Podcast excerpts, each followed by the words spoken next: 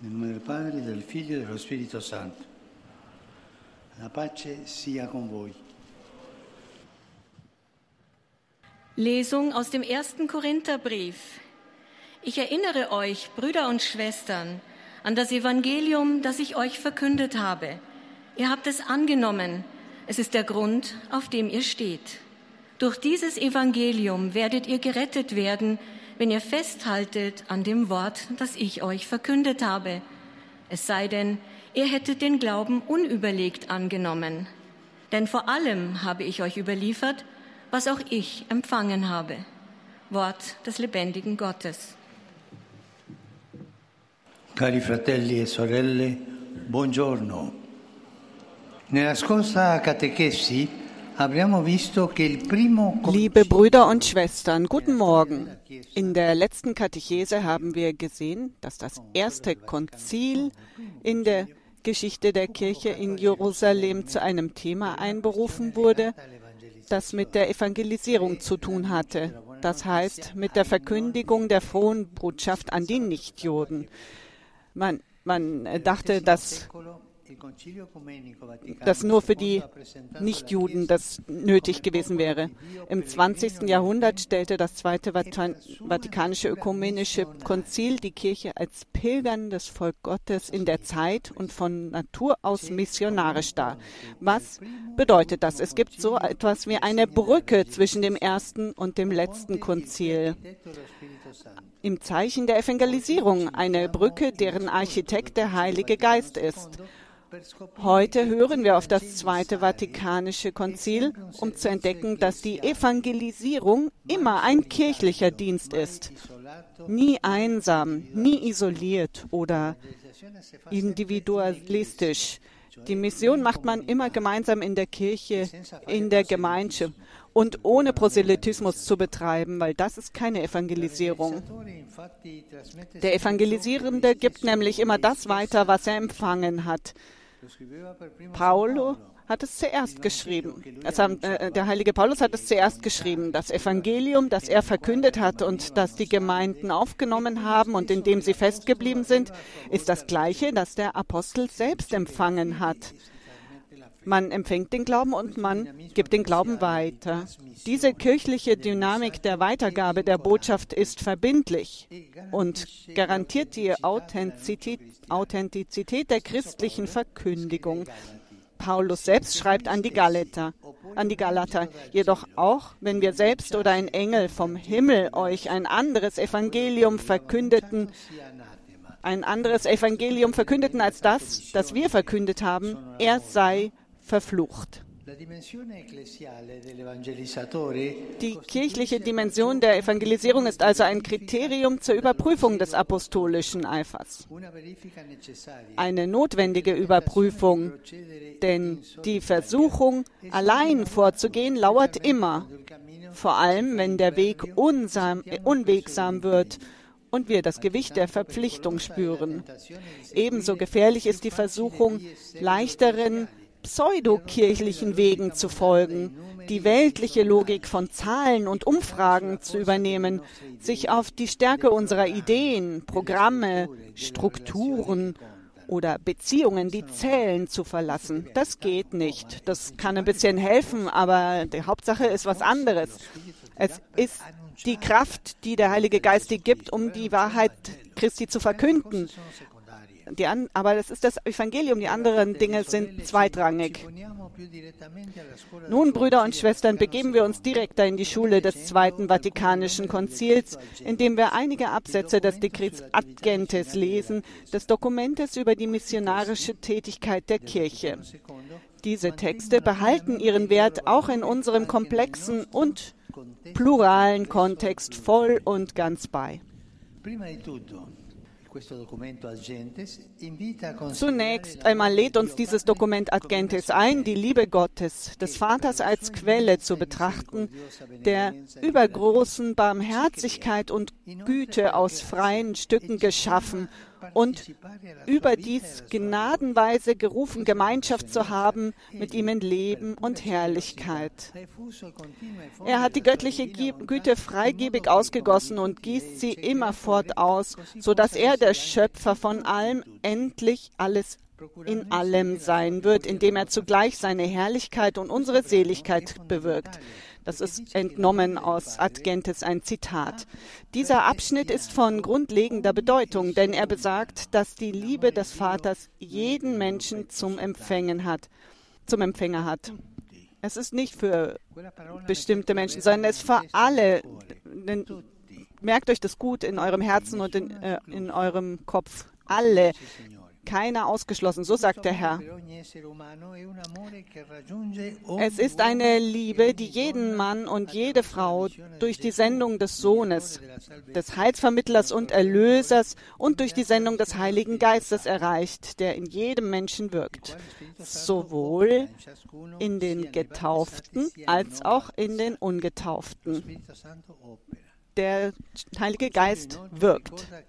Das Konzil erinnert außerdem daran, dass es Aufgabe der Kirche ist, die Sendung Christi fortzusetzen, der, der den Armen frohe Botschaft zu bringen gesandt war. Deshalb, so fährt Adgentes fort, muss sie unter Führung des Geistes Christi denselben Weg gehen, den Christus gegangen ist, nämlich den Weg der Armut, des der Armut, des Gehorsams, des Dienens und des Selbstopfers bis zum Tode hin, aus dem er dann durch seine Auferstehung als Sieger hervorging.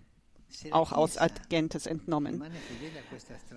Wenn die Kirche diesem Weg treu bleibt, wenn wir diesem Weg treu bleiben, ist die Sendung der Kirche Kundgabe oder Epiphanie und Erfüllung des Planes Gottes in der Welt und ihrer Geschichte.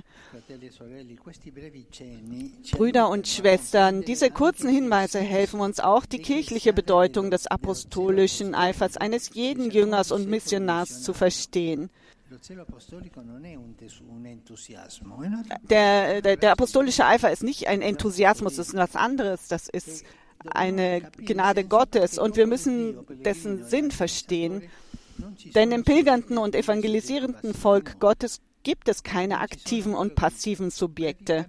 Es gibt nicht die, die predigen, die, die das Evangelium verkünden und dann die anderen, die leise sind. Nein, jeder Getaufte das sagt Evangelium Gaudium, Evangelii Gaudium. Jeder Getaufte ist unabhängig von seiner Funktion in der Kirche und dem Bildungsniveau seines Glaubens aktiver Träger der Evangelisierung. Du bist Christ, ja, ich bin getauft worden. Aber wirst du auch äh, evangelisierst du auch? Aber wenn ja, was bedeutet das? Ja, wenn du nicht evangelisierst, dann gibst du den Glauben nicht weiter, dann bist du kein gutes, kein guter Christ. Kraft der empfangenen Taufe und der daraus folgenden Eingliederung in die Kirche nimmt jeder Getaufte an der Sendung der Kirche und in ihr an der Sendung Christi des Königs, Priesters und Propheten teil. Brüder und Schwestern, diese Aufgabe ist überall und in jeder Lage ein und dieselbe, auch wenn sie je nach Umständen nicht in der gleichen Weise ausgeübt wird. Wieder ein Zitat aus Adgentes. Dies lädt uns ein, nicht zu verknöchern oder zu versteinern.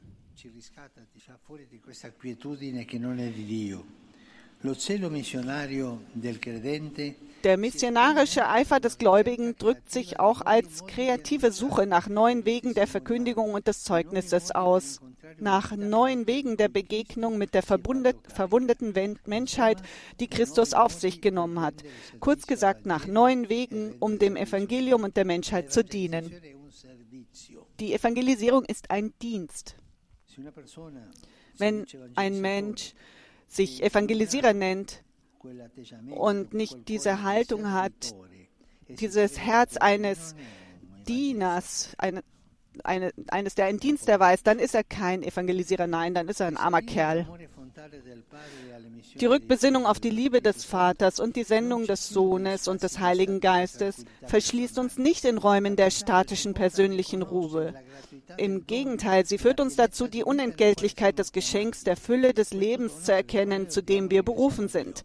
Ein Geschenk, für das wir Gott loben und danken und das Geschenk ist nicht nur für uns, sondern das ist auch zum Verschenken, zum Selbstverschenken. Und sie führt uns auch dazu, das, was wir empfangen haben, immer mehr zu leben und es mit anderen zu teilen, mit Verantwortungsbewusstsein und in gemeinsamer Anstrengung auf den Wegen der Geschichte, auch auf den gewundenen und schwierigen, in wachsamer und fleißiger Erwartung ihrer Erfüllung.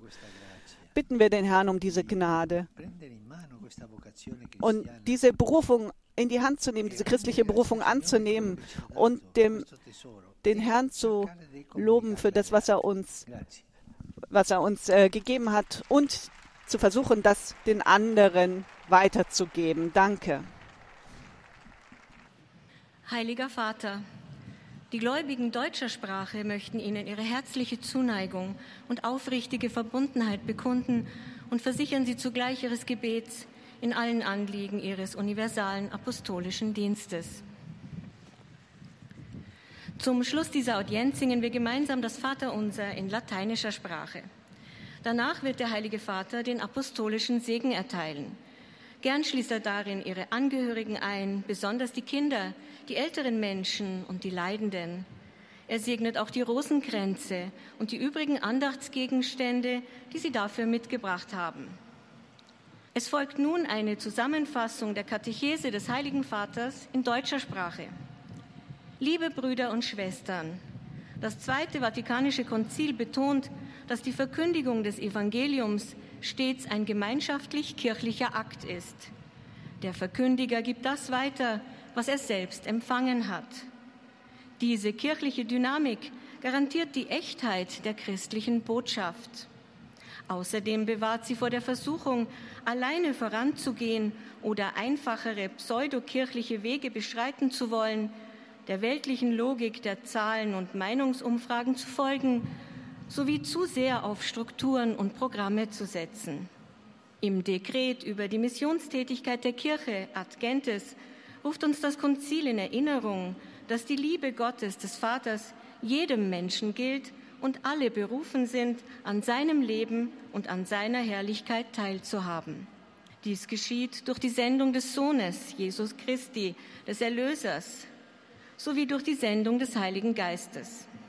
Die Kirche setzt die Sendung Jesu fort, indem sie den Weg der Armut, des Gehorsams, des Dienens und des Selbstopfers bis zum Tode hingeht.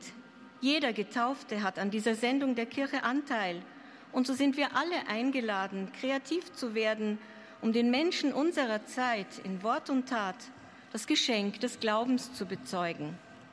Der Heilige Vater richtet nun einen kurzen Gruß auf Italienisch an die deutschsprachigen Gläubigen.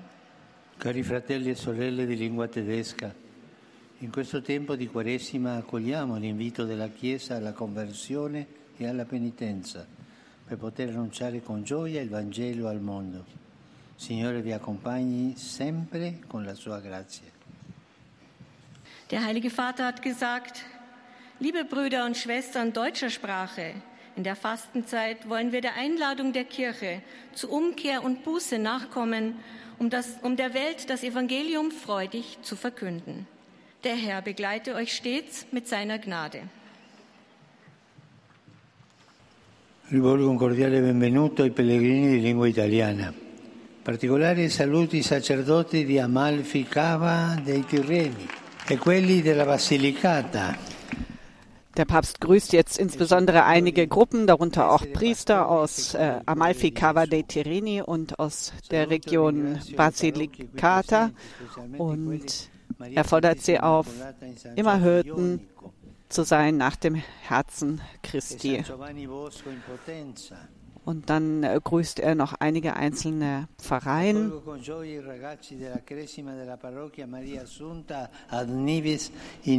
Und auch Firmlinge aus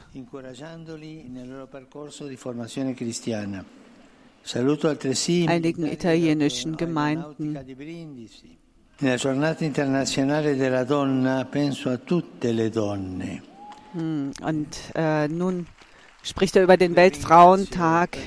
Am Internationalen Weltfrauentag denkt er an alle Frauen, hat er gesagt. Er dankt ihnen für den Einsatz dafür, eine menschliche Gesellschaft aufzubauen, durch ihre Fähigkeit, die Wirklichkeit mit einem kreativen Blick und einem zärtlichen Herzen aufzunehmen. Das ist eine eine Besonderheit der Frauen, sagt er, und jetzt bittet er um einen Applaus für alle Frauen auf dem Petersplatz, die es verdienen.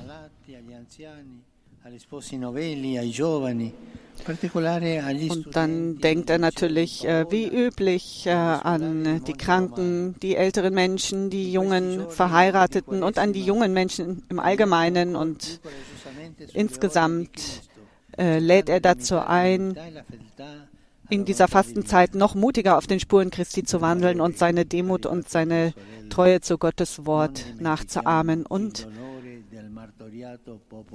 wie mittlerweile auch schon üblich, leider muss man sagen, ähm, denkt er natürlich an das gemarterte ukrainische Volk, das immer in unseren Herzen sein soll und in unseren Gebeten.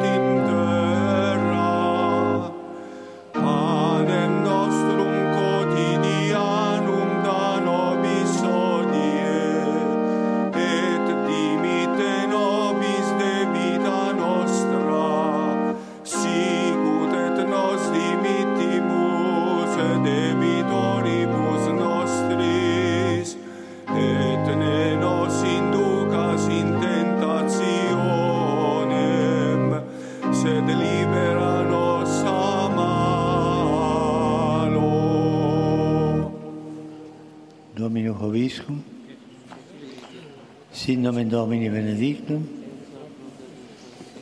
et in nostrum in nomine Domini. Benedicat vos, omnipotens Deus, Pater, et Filius, et Spiritus Sanctus. Amen.